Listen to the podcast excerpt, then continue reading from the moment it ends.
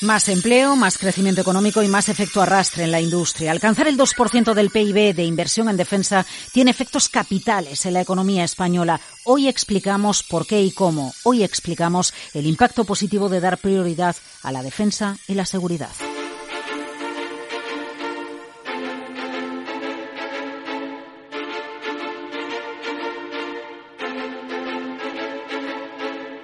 En Capital Radio, Hablemos de Defensa y Seguridad, un programa de información sobre industria y tecnología, con Laura Blanco.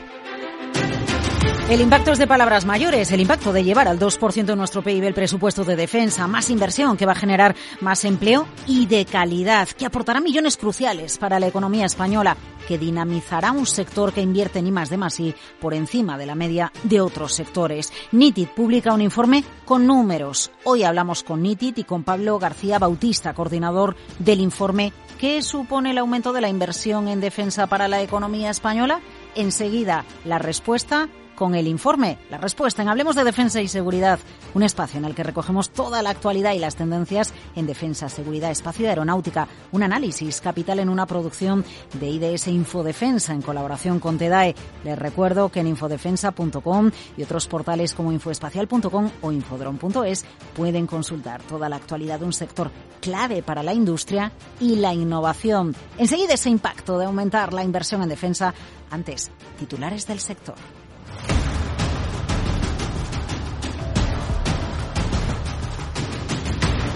Defensa encarga Telefónica un sistema de comunicaciones para los satélites Spainsat NG. Entrarán en servicio en los dos próximos años. El proyecto tiene un presupuesto de 30 millones de euros. El nuevo sistema dotará a las Fuerzas Armadas de capacidad de comunicaciones SATCOM en la banda UHF. Con la llegada de estos nuevos satélites, Telefónica será la responsable del suministro, instalación y puesta en marcha de un sistema de gestión UHF SATCOM en la forma de banda integrada que estará ubicado en las estaciones de anclaje de Torrejón y Bermeja.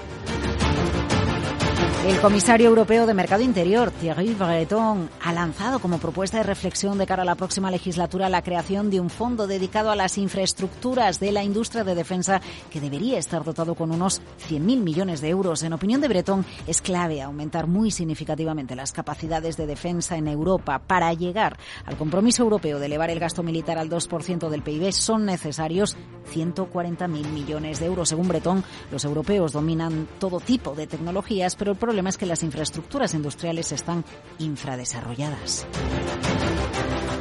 Indra e ITP Aero se unen para dar servicios de ingeniería y sostenimiento a las aeronaves del Ejército del Aire. El contrato tiene un presupuesto de 40 millones de euros. El acuerdo marco de servicios establece tareas de ingeniería y sostenimiento en todas las aeronaves operativas en el Ejército del Aire y del Espacio, desde aviones de combate o de transporte y patrulla militar, pasando por helicópteros y sistemas remotamente tripulados, hasta aviones apagafuegos y de transporte de autoridades.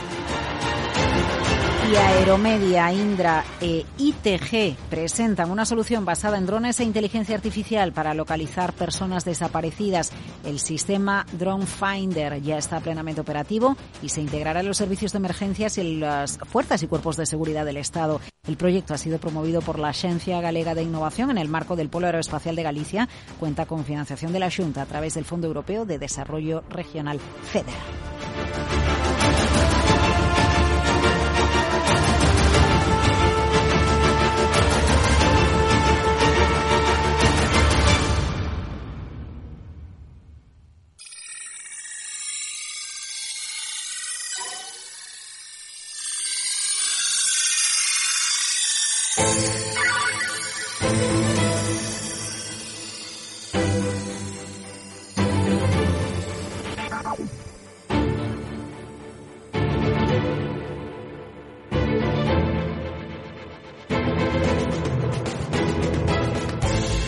España es el tercer país de la OTAN que menos dinero, presupuesto destina a defensa respecto al tamaño de su economía. Cifras que impactan, pero cifras que llegan en un contexto en el que España se ha marcado un compromiso, destinar hasta el 2% de su Producto Interior Bruto a defensa en el año 2029. Es en este contexto en el que Knitted Corporate Affairs publica el informe ¿Qué supone el aumento de la inversión en defensa para la economía española. Y vamos a conocerlo, vamos a desgranando cuáles son las implicaciones que tienen ese compromiso del Gobierno español para aumentar el presupuesto que nuestro país destina a defensa. Es un placer saludar en Hablemos de Defensa y Seguridad a Pablo García Bautista, es consultor de comunicación y asuntos públicos de NITID y coordinador de, este informe. Don Pablo, gracias por acompañarnos en Hablemos de Defensa y Seguridad. ¿Qué tal está usted? Gracias a vosotros, Laura. Muy bien, encantados de estar aquí. Eh, bueno, brutal esta, esta cifra, este contexto, ¿no? Es cierto que, tenemos una hoja de ruta en, estos años 20, que es llegar a un presupuesto en defensa del 2% del PIB, pero que seamos el tercer país de la OTAN que menos destina a defensa respecto al tamaño de nuestra economía. Uf, nos deja un poco fríos. ¿Por qué esto? Bueno, eh, también es cierto, y esto hay que contextualizarlo dentro del, marco de la OTAN, ¿no? que, eh, que no de los países que no cumplen el 2%, eh, son muchos, es decir, España está a la cola, pero hay muchos países como España que no alcanzan ese 2%, ¿no? De hecho, estamos hablando de que un tercio de los, de los ah. miembros de la OTAN cumplen ese 2% y por lo tanto hay mucho trabajo por delante, ¿no? Tanto para España como para el resto de, de los aliados de, de, la OTAN. Sí es cierto que nos encontramos en un punto de inflexión en los últimos años, ¿no?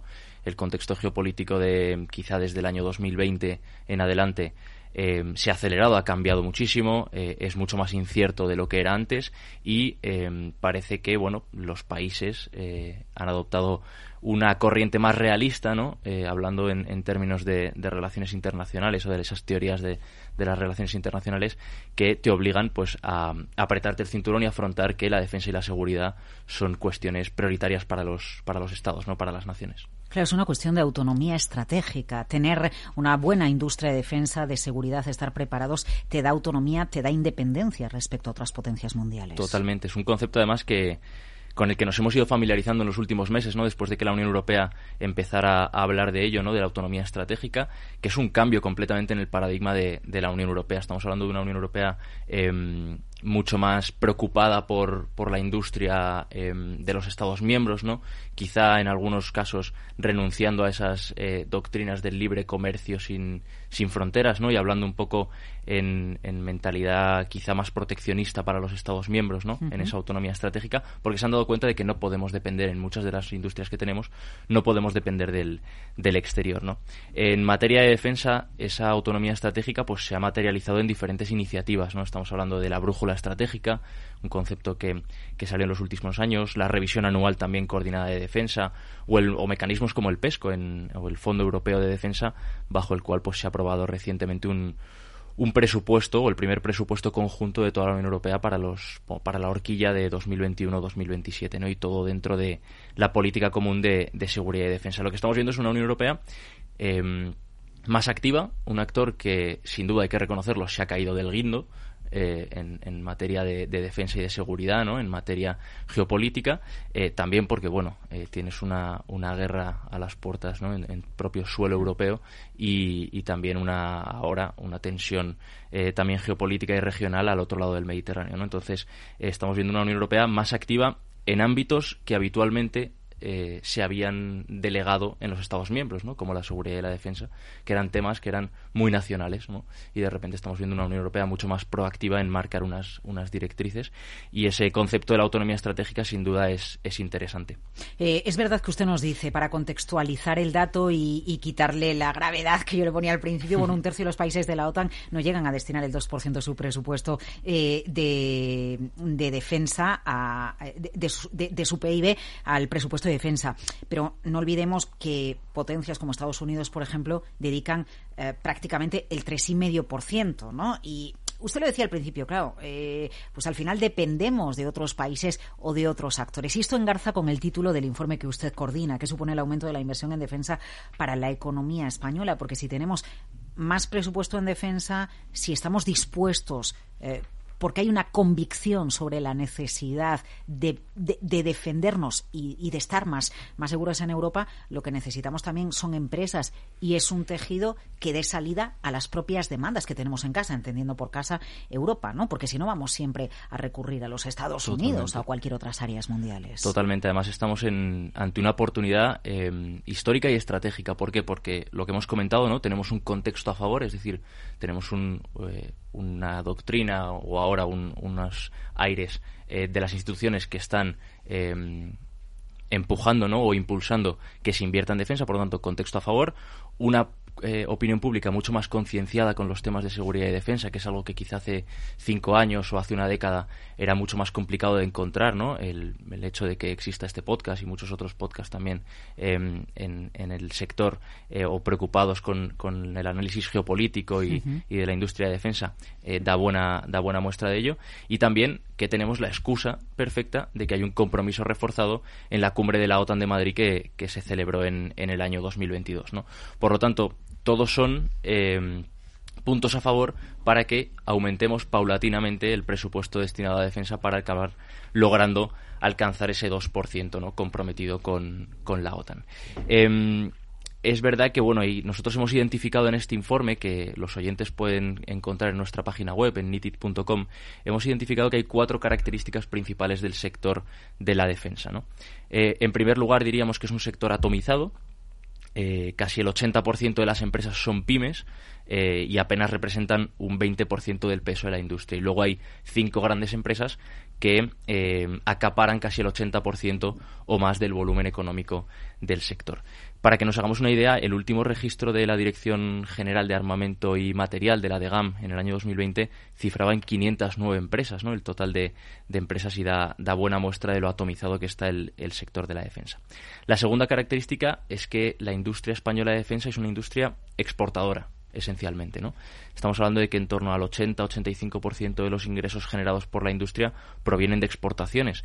Esto es verdad que ha ido creciendo en los últimos años, desde el año 2011, en que las exportaciones pues, se cifraban en unos 2.300 millones de euros. Ahora estamos hablando de que se ha duplicado casi rozando los, los 6.000, a punto de triplicarse. ¿no? Bueno, en, 5,5 mil millones de, de euros en 2019. La tercera característica del sector es que es un sector innovador, es un sector que está a la vanguardia en desarrollo tecnológico, en transferencia de tecnología también en, en, la industria, y es uno de los sectores que dedica un porcentaje más elevado de su facturación al I más de más I. Estamos hablando de casi un, bueno, de más del 10% ¿no? de, de los ingresos a ese desarrollo y a la innovación. Eh, y es algo que también, bueno, hay que hacer esa pedagogía ¿no? para el oyente de que entienda que el sector de la defensa es un sector innovador y puntero en, en el desarrollo tecnológico. Y la cuarta característica que hemos identificado en, el informe es que el empleo es de alta calidad. Es un empleo con muy valor, vamos, con un, valor añadido muy importante. Em, estamos hablando de que el, empleo en la industria de defensa representa apenas el 0,5% del empleo total en España, pero la calidad es significativa porque los salarios estamos hablando de que están pues un 70-80% por encima de la media em, nacional, ¿no? Para ese pequeño porcentaje. Eh, cuatro características que ustedes destacan eh, en el informe. ¿Está preparada la industria española para absorber el mayor presupuesto destinado a defensa o vienen por delante años en los que hacen falta más actores, hace falta que, por ejemplo, las pequeñas empresas eh, unan sus fuerzas y consoliden para tener mayor tamaño y poder eh, aspirar a los contratos o a las licitaciones a las que asistamos, ¿qué, va a ir cambiando? Porque esto hay que trasladarlo precisamente a, esta industria que existe, pero que puede ganar muchos puntos próximamente. Totalmente. Lo, más importante aquí es que el Ministerio de Defensa y el Gobierno, en sus compromisos por alcanzar ese 2%, vayan de la mano de la, de la industria, ¿no? de la capacidad industrial que tiene España de alcanzar ese 2%, porque sin la industria es complicado eh, materializarlo, ¿no? En ese caso, eh, o en este escenario, sí que identificamos diferentes tendencias, ¿no? Estamos viendo que eh, hay mucha, mucha más cooperación entre las empresas españolas a la hora de, concurrir a los contratos. Estamos hablando, estamos viendo diferentes UTES, ¿no? A la hora de, pues que cada uno sea capaz de identificar cuál es su, nicho. su nicho y cuál es el, campo en el que es mejor, ¿no? Y en ese caso, pues también la recomendación o quizá el, eh, lo, óptimo para, el, para los próximos años ¿no? es que a la hora de adjudicar eh, los contratos em, se priorice siempre las necesidades de las Fuerzas Armadas. ¿no? Es decir, que nunca, se, que nunca em, se olvide que el objetivo final de la industria de defensa es dotar a nuestras Fuerzas Armadas del mejor equipamiento, del mejor armamento, de la mejor defensa, porque al final dirían, ¿no? Nos va la vida en ello. Eh, bueno, es que además cuando hablamos de un incremento del presupuesto en defensa eh, a lo largo de toda esta década, son muchos los los aspectos que se van a tocar. efectivamente, dotar de mejores equipos a las Fuerzas Armadas, dotarnos de mejores mecanismos de vigilancia. Es decir, lo que, lo que abarca la industria implica eh, diferentes campos dentro de la defensa. Y hay que tener en cuenta también que la industria de defensa o, el desarrollo de la industria de defensa no va solo al, ámbito militar, también tiene una aplicación en el ámbito civil que es muy importante. Pero bueno, eh, en este caso nosotros en, este informe, por, seguir un poco también con, la parte económica, hemos identificado que eh, si seguimos las proyecciones del Banco de España y seguimos las previsiones que se tiene eh, de mejorar las asignaciones presupuestarias para el Ministerio de Defensa, nos surgen dos escenarios. Por un lado tendríamos un escenario continuista, es decir, que la inversión se mantuviera en el 1%, por lo tanto es un, un, escenario que no hemos desarrollado porque es en el que estamos presentes, y un escenario revisado que es en el que paulatinamente hasta el año 2030 se llegara a ese 2%. ¿no?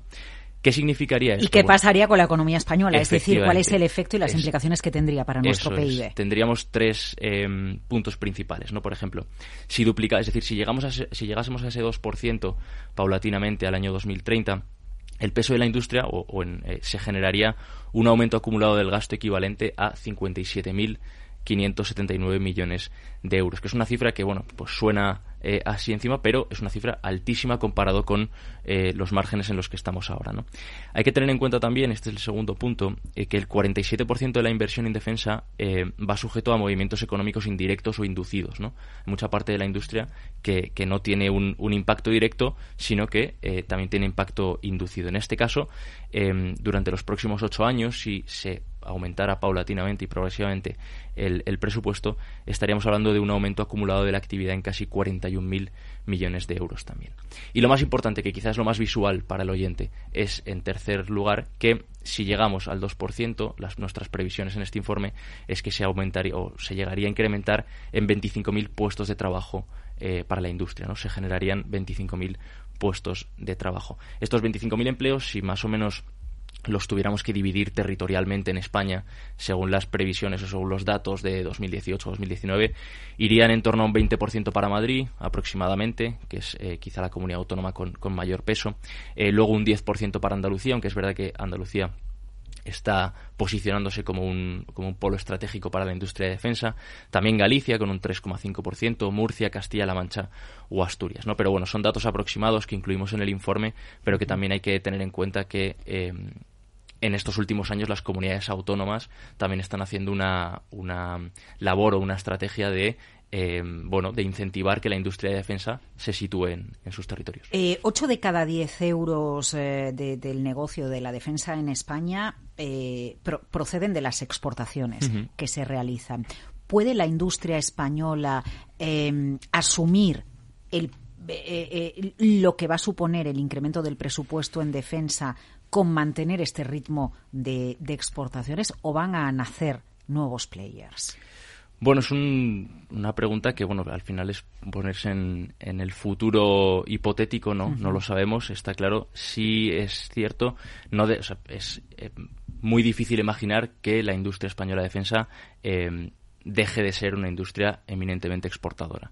Es cierto que eh, sí estamos identificando en, los últimos años con el Ministerio de Defensa que se está priorizando em, la industria nacional, ¿no? que la industria, es decir, que, todo lo que se produce en industria nacional o que los contratos se vayan adjudicando también con una perspectiva de industria nacional, empresa nacional, con generación de eh, empleos de alta calidad y también que eh, ¿no? que tenga un, carácter vertebrador en, en, España a nivel socioeconómico, que es algo de las prioridades también que está teniendo el Ministerio de Defensa.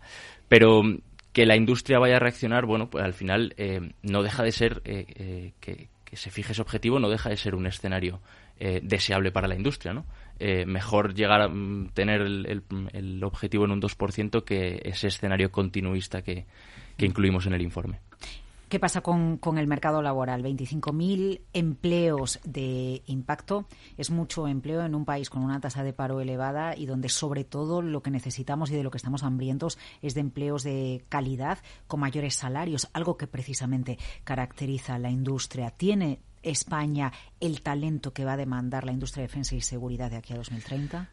Aquí es como, como todo. En, otros sectores también eh, se estarán dando cuenta los oyentes que uno de los eh, principales desafíos, tanto la industria de defensa, pero también la industria energética o la industria de la inteligencia artificial, la industria de, de la transformación digital, eh, se están dando cuenta de que hay unos objetivos y unos desarrollos y unas ambiciones que a veces eh, lo que le faltan es que no tenemos ese know-how, no tenemos ese conocimiento o esa formación, ¿no?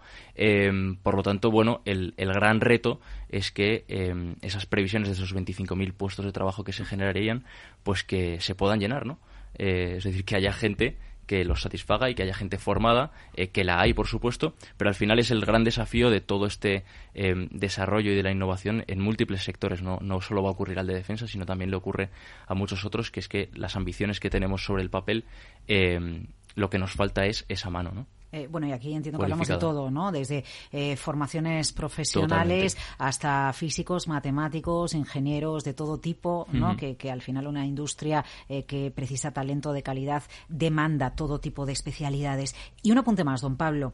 El hecho de que se haya ratificado a la ministra Robles al frente de la cartera es una manera de, de dar continuidad a, al proyecto que ya se había puesto en marcha de dotarnos de más autonomía estratégica a la vista del contexto internacional. Y yo creo que esa es la lectura que estamos haciendo todos. Totalmente. La lectura de, que Margarita Robles siga al frente de defensa, eh, previsiblemente durante los próximos cuatro años ¿no? en este nuevo gobierno, da fe de que, bueno, es cierto que era una de las ministras mejor valoradas ¿no? entre la opinión pública, pero también es algo que eh, tenemos que celebrar y es que eh, la industria de defensa o el sector de la defensa eh, o el compromiso de España, del gobierno de España con las Fuerzas Armadas sea una cuestión de Estado y que no dependa y que no, y que no cambie cada cuatro años. ¿no? Por lo tanto, esta continuidad al frente del Ministerio de Defensa em, teniendo en cuenta que se repite el gobierno, que se repite más o menos ¿no? esas, mayorías parlamentarias, em, que sea un ministerio que se ha mantenido relativamente intocable, pues em, representa o refleja eh, ese compromiso, ¿no? La defensa y la seguridad una cuestión de Estado, la autonomía estratégica una cuestión de Estados o del conjunto de Estados que formamos parte de la Unión Europea. Pablo García Bautista, consultor de comunicación y asuntos públicos de NITID, coordinador del informe que supone el aumento de la inversión en defensa para la economía española. Atención a ese impacto equivalente en el gasto hasta 57.500 millones, el impacto que tiene de manera indirecta en la economía y los 25.000 puestos de trabajo, el impacto en el empleo que va a suponer en nuestro país llevar al 2% del PIB el presupuesto en defensa en 2029 al cierre de la década, en el año 2030. Muchas gracias. Muchísimas gracias a vosotros.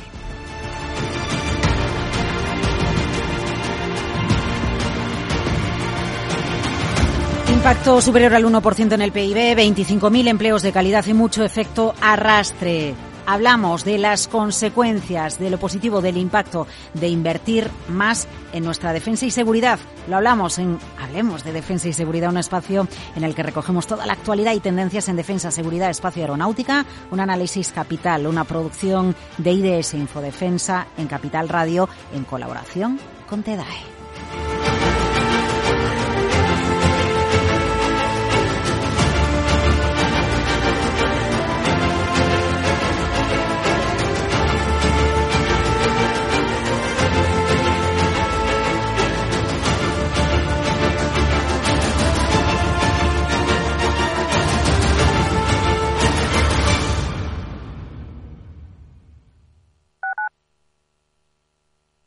Madrid, 103.2 FM, Capital Radio.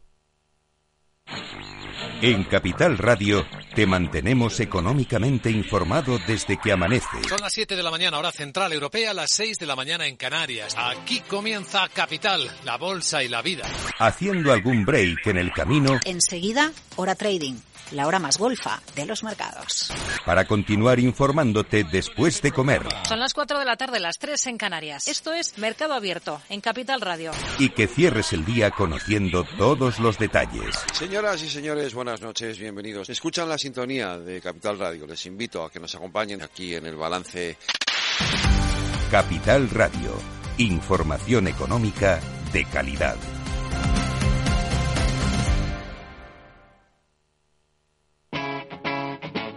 Capital Radio.